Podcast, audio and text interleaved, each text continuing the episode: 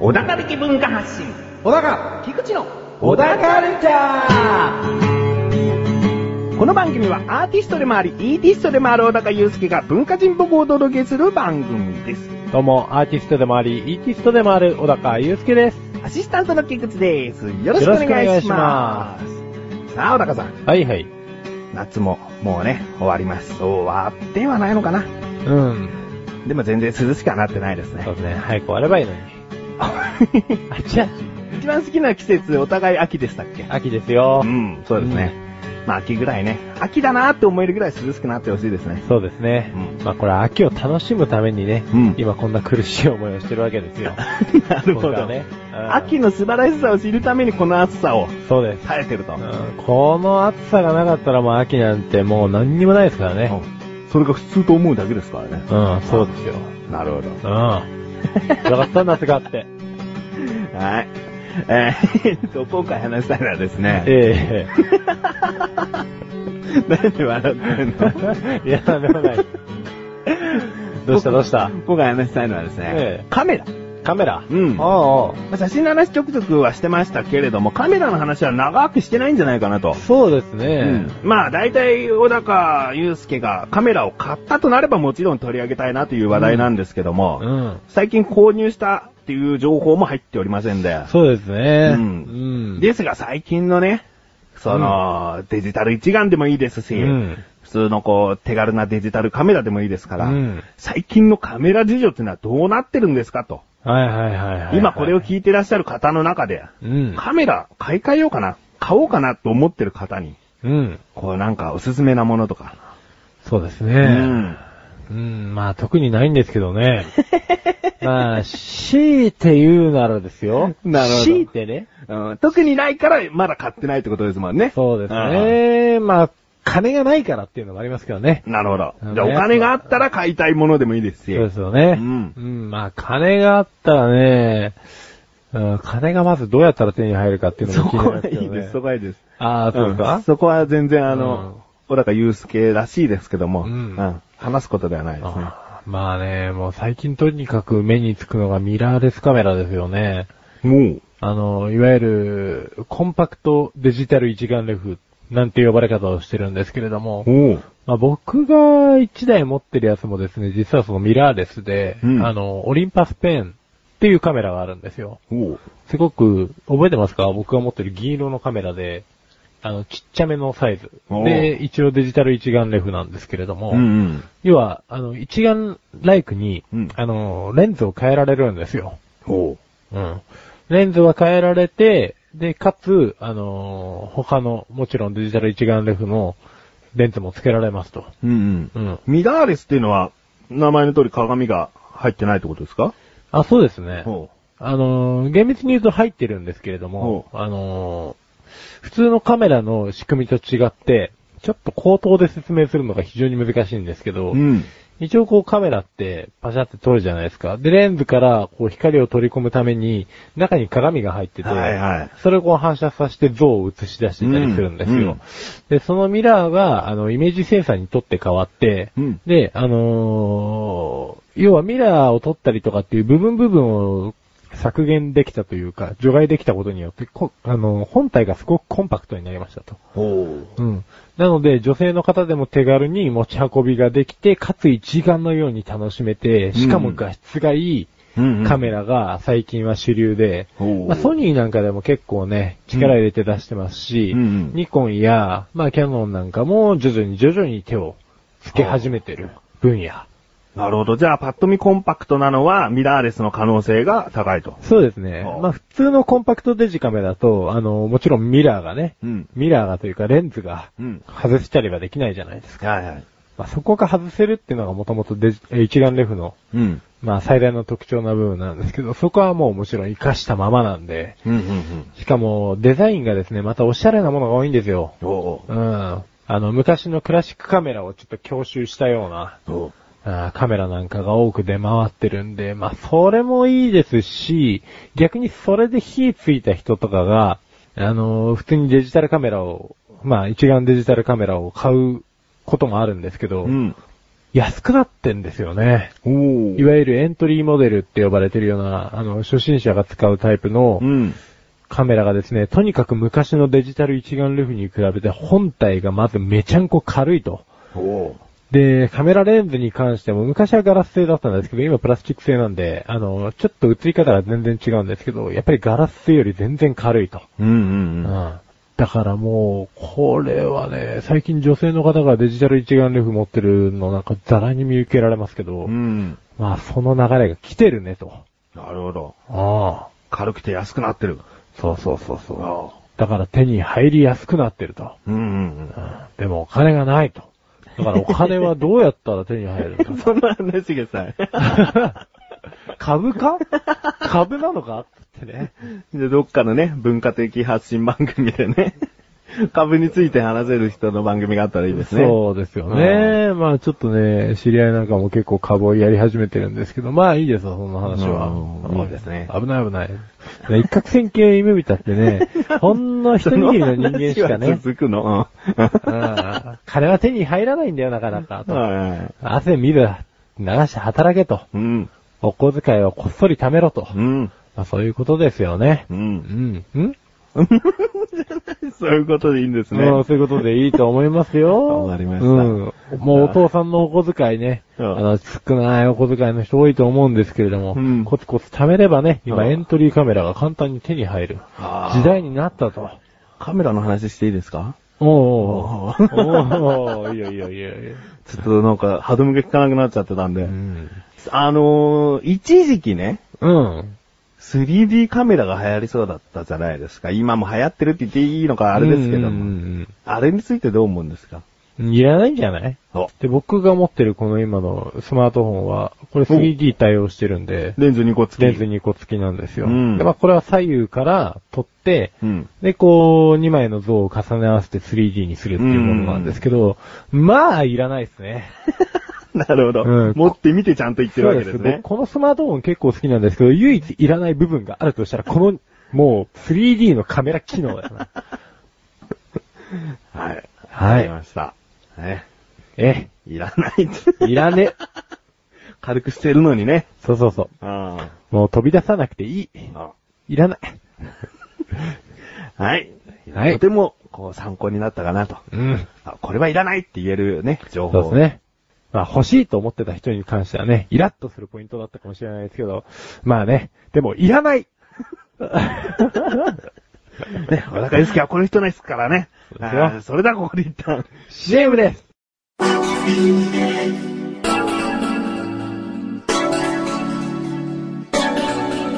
海と申します。鳥居と申します。私たちのやっている海といラジオという番組は、都内在住、アラサー普通女子の海と鳥居が日常のダバなしからお釜や宇宙人に扮して世の中にケチをつける番組でパワフルトーク番組です。す。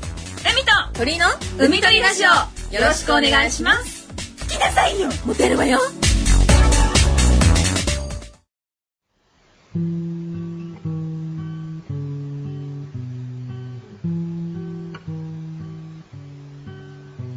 小高郎の料理教室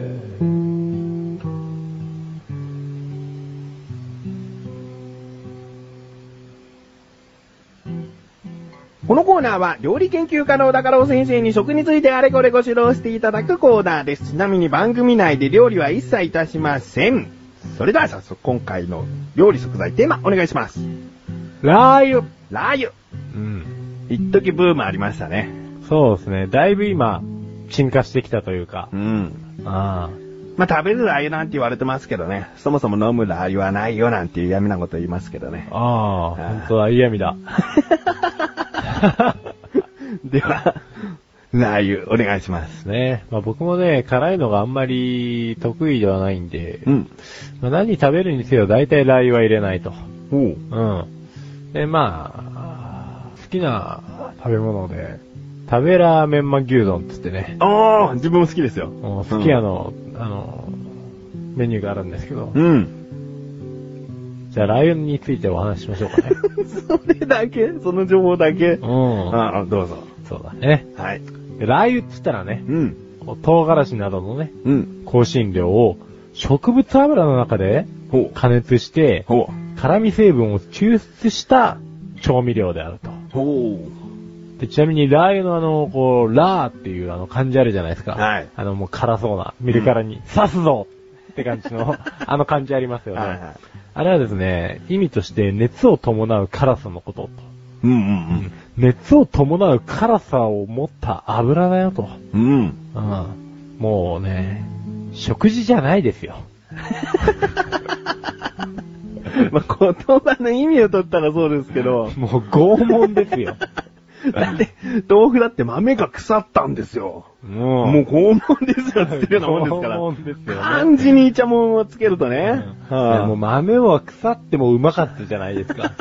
だったらいいんですよ。い。ラー油美味しくないですかラー油はね、なんでしょうね。まあ、食べラーメンマ牛丼に関しては美味しいなと思うんですよ。ん。で、食べるラー油に関しても、まあまあまあ、僕はいけたんですよね。うんうんただね、普通のラー油だけがね、どうしてもダメなんですよね。ああ、なるほど。餃子でもラー油は入れない。そうなの。あうあ。ん。あれって、先ほど植物性の油をって言いましたよね。ええそれに唐辛子を入れてと。はいはいはい。ほとんどが自分の感覚で言うと、ごま油を使用してるのが多いと思うんですね。そうんなんですよ。ごま油もあるんですよ。うんうん。まあ、だから一部ごま油って書いてあったんで、うん。これひょっとして、確かにごま油の印象強いんですけど、うん。チャイナでは、ひょっとしたら植物油が主流なのかなと。なるほど。おうだから日本のラー油って結構風味が豊かな気がするんですね。そうですね。うん。うん。まだから自分は餃子でも、ラー油とお酢だけにむしろするときとかありますから、ほうほうほうほうほう。それほどこう、ちょっと、ラー油好きな部分あるかもしれないし。ラーヤーってことですかラ、 ラララーラーってことですかあーははな部分はもしかしたらあるかもしれないですけど、なるほどね。でも中国は、こう、さらっとした、ほんと辛さだけを追求した油なんですかね。そうですね。もう中国のラー油に関してはもう食べると、やっぱり、ああああってなるらしいですね。ほもうね、口に入れた途端むせ返ると。う。おう。ぐらい辛味が強いと。もう出が鉄郎ですわ、もう。こんなも ん。みんなが。ええ、みんな が。食べたらもう、リアクション芸人になっちゃうと。うん。うん。じゃあ、そこです。 違いですよ。じゃあです、お願いしますって言いそうでしたよね。うん。出出川哲郎になっちゃ います。そこじゃないけども、レース1行きます。はーい。レース 1! 中国のラー油は日本のと比べて辛いみたいだよ。ですね。辛いと。うん。うん。まあね、中国料理とかね、うん四川料理とかね、うんまああの辺見渡すともう、まあそら辛いだろうと。うん。で、まあ特に麻婆豆腐とか、はいはい。担々麺とか、うん。まあそういったものにも用いられてますよと。うん。でですね、まあ、内訳というか、その、唐辛子って、あ、唐辛子じゃねえや、ラー油って結局、どれからできてんのと、主成分として。ほう。まあ、山椒とかですね、うん。ネギとか、あと生姜、ニンニク、唐辛子数種類を高温の食用油に通して作られると。おじゃあ結構食べるラー油の使ってる具材がもともと入ってはいたそういうっこてこととでですす。ね。一部もうほとんどデフォルトで入ってるわけですわ。で、まあ、あの、もちろん食用油だけじゃなくて、一部ごま油など。うん。うん。で、これがですね、あのー唐辛子なんかは、あの、熱しすぎちゃうと苦味が出ちゃうらしいんですけど、うんこの苦味が出ないように、まあ、ザルなんかでさっと、やってね。ほうん。基本的には、あのそのまま対流させないようにすると。う。うんうんうん一。瞬だけ通すと。うんうんで、もう安価なラー油なんかとかだと、安いラー油とかだとうん。ね、はいはい。あのーもう色素とか香辛料とかっていうのを、えっ、と、混ぜまくって、うん作ってるものもあるらしいですね。あまあ、どことは言わないですけど。人工的な赤い色のライがあるってことなんですね。そういうことですあよ。もうレッスン2いきます。はい。レッスン 2! ラー油はいろいろな食材を入れている本格的なものもあるが、中には安価な着色料で赤くしちゃってるものもあるから、気をつけた方がいいよですね。そういうことですね。いやー全部あの赤色は自然的な唐辛子で出した色かと思っていたら、うんラー油ですらごまかす業者がいるんですね。そういうことですよ。いや、いがっかーりですね。だね、話ですよ。 ラー油って、そんなに高級な食材で大変なことじゃないですよね。うん、だと思いますよ。基本的にはね、唐辛子はある程度ちゃんとこう熱すれば赤くなるんですよね。うん。ちなみにね、中国料理屋とかだとほ、あれですって、ラー油って、まあ日本で言ったら、まあ、僕はすぐ出てくるのが、あの、S&B とかのうん。ラー油。あの、割と綺麗な、あれ、そこにこう唐辛子溜まってたりしますよね。そうなんですよ。あの、中国のやつはもう特にすごいらしいですね。そこの方に、うんあの、さっき言ったようなものがいくつか滞留してることもあるみたいです。そう。うん。ただ、熱を通すのは一瞬なんで、うんその、七味の苦味は出ませんよと。うん。うん。でね、家庭でもね、作れちゃうみたいです、これ。ほあの、ごま油に、えー唐辛子を主体とした各種香辛料を入れてゆっくりと加熱するとう。。うん。で、手軽で失敗が少ない方法としては、七味唐辛子をゆっくり加熱して、ある程度温まったら火を止め、余熱でゆっくり辛味を抽出させる方法があると。ほほー。う。なるほど。うん。で、この時も気をつけてほしいのはですね、唐辛子は種を入れると、うん。辛味が強くなってしまうと。おう。うん。で、また加熱しすぎると、今度また苦味が出ちゃうと。ああ、うん苦いって言うともうちょっと焦げが始まってる感じなんですかね。そうですね。だからもう、ラーラーの菊池賞としてはもうこれ、ぜひ、作っていただいてですね。自家製ラー油そうですね。まあ、10週までに感想をまとめて提出していただき たいと。で。しませんが、レッスン3いきます。はい。レッスン 3! ラー油は自宅でも手軽に作れるので、ぜひやってみてね。ですね。まあ、そうですうね。ん。まあ、作ろうかななんて思わないじゃないですか、普う段。んね。まあ、この番組を聞いた人に限ってはね、うん。作ろうと思えと。 保存が難しそうなんですよね。そう油っですねて酸化するって言いますから、うんこう熱した油をその日に使い切れればいいけどうも、ん。なんかこう瓶に詰めておくのも不安な部分はちょっとありますね。まあ、そうですね。で、こただまあ、これが作れるんであれば、食べるラー油も作れちゃいそうな気もするんですけどね。うん。一時食べれるラー油のレシピもネット上では広まってましたけどね。ああ、まあそうでしょううね。んじゃあ、レッスン4にしますお、ですよ、ほう言ってください。レッスン 4! 辛そうで辛くない、少し辛いラー油。何ですか嫌味を言い言うんですかこの後。いや、嫌味言わないですこうよ。ブームの火付け役のやつじゃない ですか。そうですよ。2009年8月にですね、この桃屋が、はいはい。この食べるラー油、辛そうで辛くない、少し辛いラうー油をん。発売しても、これもうほんとオイルショックかっつうぐらい品薄がうん。続きましたと、なかなか手に入らないと、ああ、お母さん食べるラー油が欲しいなと。うん。うん、もう大変なカオスですよ。 で、その後2010年3月に SB 食品がですね、今度対抗食品として、ぶっかけおかずラー油ちょいからと。うん。あもうぶっかけのあたりが AV かと。うん。いうようなね、 提訴を呈してますけれども、もうこれ大変な騒ぎになりまして。あ。うどんまだあってあるじゃないですか、ぶっかけぐあらあい。そうですね。まあね、まああれも AV っぽいなとは常々思ってたんですけどね。 エロそうでエロくない、少しエロいお腹の先生で すからね。まあそういうことですよね。まだなんか言いたいんですかうん、なんもない。いいんですね。うん。今回のご指導は以上ですね。以。上で。 先生、ありがとうございました。はい。パーソナリティのネギ山です。毎度わーっと決まりましたね、今回コメントが来まは。して応援しに行ってきました。コメント三重県に住んでいながらえー広島カープの大ファンということで来ましたわ。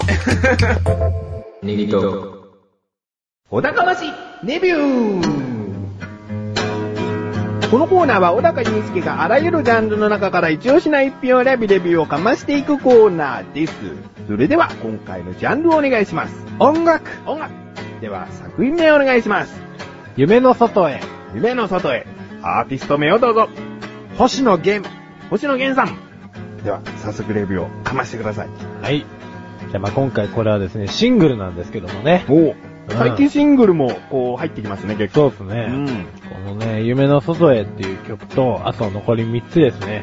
あのー、全部で4曲入りと。おうが知ったきっかけがですね、えっと、CM なんですよね、これ。おうこれ結構流れてた CM ですかそうですね、あの、宮、宮崎じゃない、あの、 青井優か。青井優さん。青井優さんがこう CM してる、化粧水かなんかの CM あるじゃないですか。ああ。うん、その CM のですね、裏の方で流れてたんですよ。で、僕、星野源さんに関してはですね、前々から知ってて、うん。あの、以前にもここでレビューしたんですけど、サケロックっていうですね、はいはいインストバンドがいるんですよ。うん。あのーそこのバンドのですね、ギタリストさんなんですね。おう。うん。で、ちょこちょこ、あの、歌ったりもしてたんですよ、サケロックで。うん。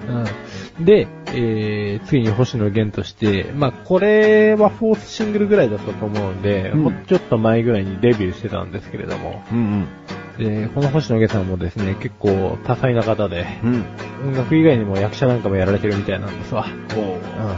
僕が好きな劇団の大人げ大人計画っていう劇団があるんですけうど、ん。あの、工藤官九郎さんとか、はいはいあの松尾鈴木さんとかが所属されてるところ、あそこに星野源さんも所属されてるんですよ。うん。でですね、まあ音楽の話になりますと、今回の夢の外へっていうですね、曲は、何ですかね、これ。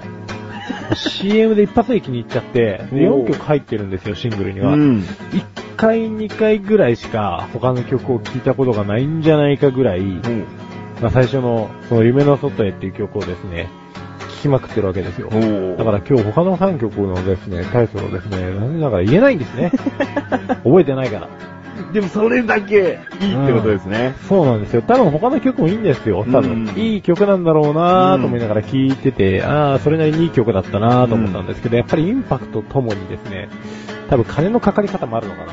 曲名が凄まじいですね。おう。うん。なんかね、ちょっとギターコードもコピーしてみたんですけど、弾くの大変で、うん。うーん、そんなに凝ったコードではないんですけど、ワンポイント変なコードが入ってたりする、ううんーん、進行なんですよ。うん。で、歌い回し方とか声質とかもすごく普通なんですけど、あの、これは星野源さんの力量の問題なのかとも思ったんですが、多分アレンジをしたのも星野源さんだったんでう、ん。うん、多分そうなんですけど、ストリングスがやばいです。ストリングスとは。あのー、まあ、バイオリンとかですね。おうおう、そういった弦楽器。そうそううそんう。バイオリンとかセロとかが、まあ、これは一応入ってるんですけれども、うんなんでしょうね。バイオリンとかってやっぱりロックンロールバンドとは本来相対する文化じゃないですか。うんで、どっちかっていうと激しいとかかっこいいとかっていうよりかは美しい、綺麗みたいなうんイメージなんですけれども、まあ今回ポップチューンなんですよ。はいはうん。なので、すごく聞きやすくて、ロックンロールみたいな激しさはないんですけど、それなりにバンドがやあの激しく演奏してるんで、い。うん。ストリングスをどう絡ませるのかっていうのが、多分かなり課題だったんじゃないかなと思うんですけど、うんもうですね、すごい狂気じみたストリングスなんですよね。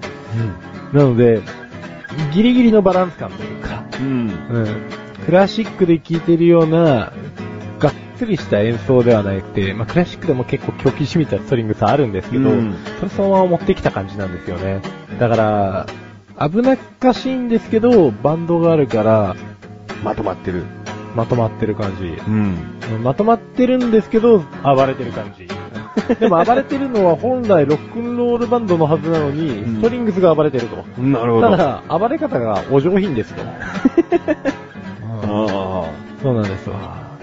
なんか、貴婦人が暴れてる感じですわ。あ。それバンド演奏の中で貴婦人が乱れてる感じですね。うん、でも、想像してみてください。貴婦人が暴れてたら怖くない ですか普通のヤンキーが暴れてるのと貴婦人が暴れてるのだったらどっちが怖いですかただもう貴婦人が暴れてたら怖いと思うんですわ。その怖さってことでいいんじゃないですか。その怖さですねあ。そーの怖さだけど、その楽しさ ね。ああ、うんなるほど。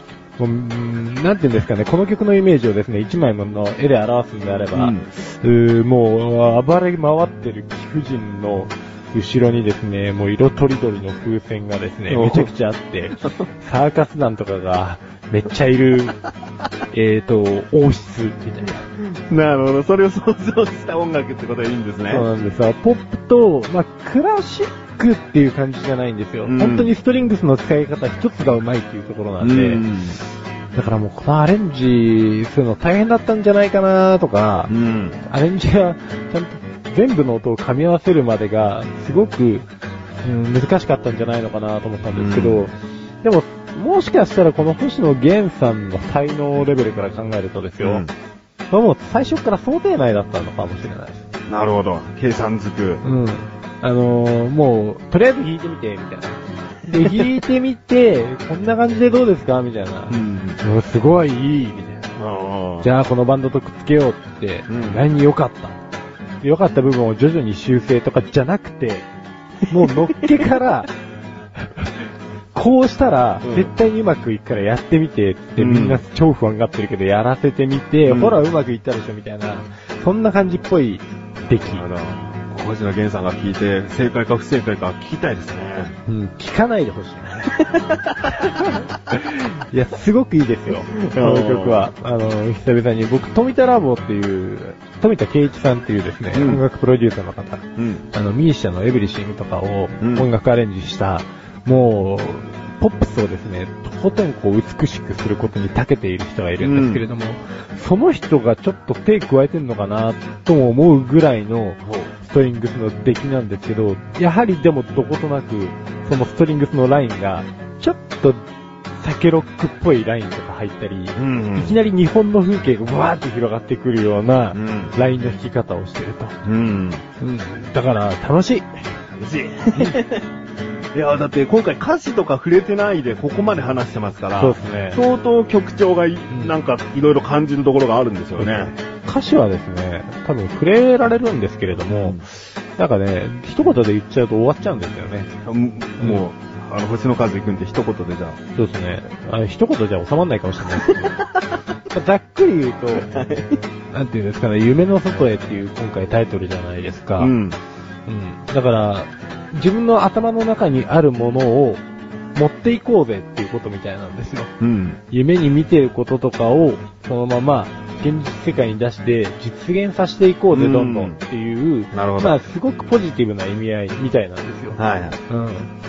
で、歌詞の内容は、まあ、それ以上にいろいろね、色恋だとなんかまあ混ざってるんですけども、ざっくり言うとそういうことですわ。ざっくりだったのがあれですけど。そうなんです。でも、どっちかというと曲調の方が面白いなっていうのが。わかりましたうん。あここまで話すとね、絶対に聞いてみたくなると思いますので。そうですね。ぜひ。はいでは星の数最大が5つ星ですが、いくつですかいざざ ?5 つ、ねお見事ってことですね。お見事お見事星野源さん聞いてたらなんて言いたいですかあ、はじめま し て。まあ、そりゃそうでしょ。サインください。はい。えーということで、今回は音楽というジャンルの中から、星野源さんの夢の外へというアルバムをレビューしました。以上、お高ましレビューでした。